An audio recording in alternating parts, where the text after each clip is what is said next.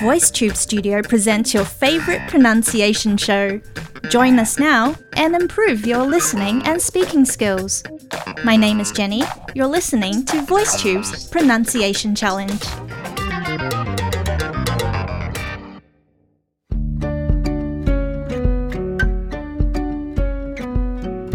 We've all been there. You're in the middle of a conversation when suddenly you realize your mind has wandered off somewhere else. A lot of us have also experienced occasional daydreaming at work. While most of the time people might think you're wasting time zoning out during work hours, others may argue that it is healthy to daydream and it in fact boosts your creativity and problem solving skills. Here's Wikipedia's definition of daydreaming. Daydreaming is the stream of consciousness that detaches from current external tasks when attention drifts to a more personal and internal direction. Scientists agree that we spend an astonishing 30 to 50% of our time in daydreams. That's quite a significant number, don't you think? Let's talk more about the benefits of daydreaming after we go over our pronunciation challenge. Here is our sentence of the day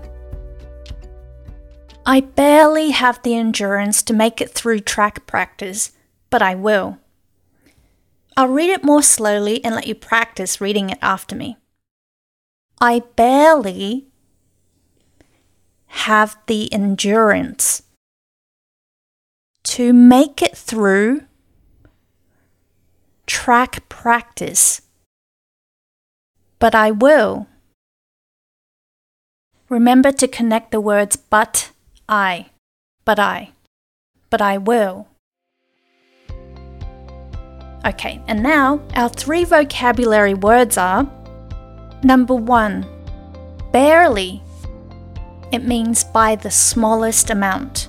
For example, I'm so out of shape I barely just made it to the top of Mount Jade. Number two, endurance.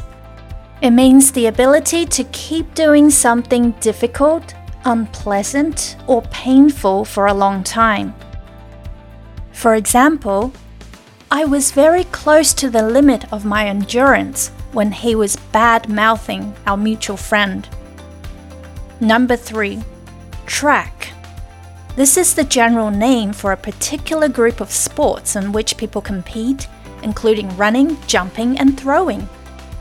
For example, tomorrow is our school's annual track and field event, and I'll be running the last 100 meters in the girls' relay.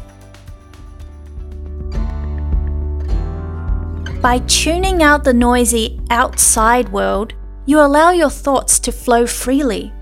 When we daydream, we are encouraging mental relaxation and exploration.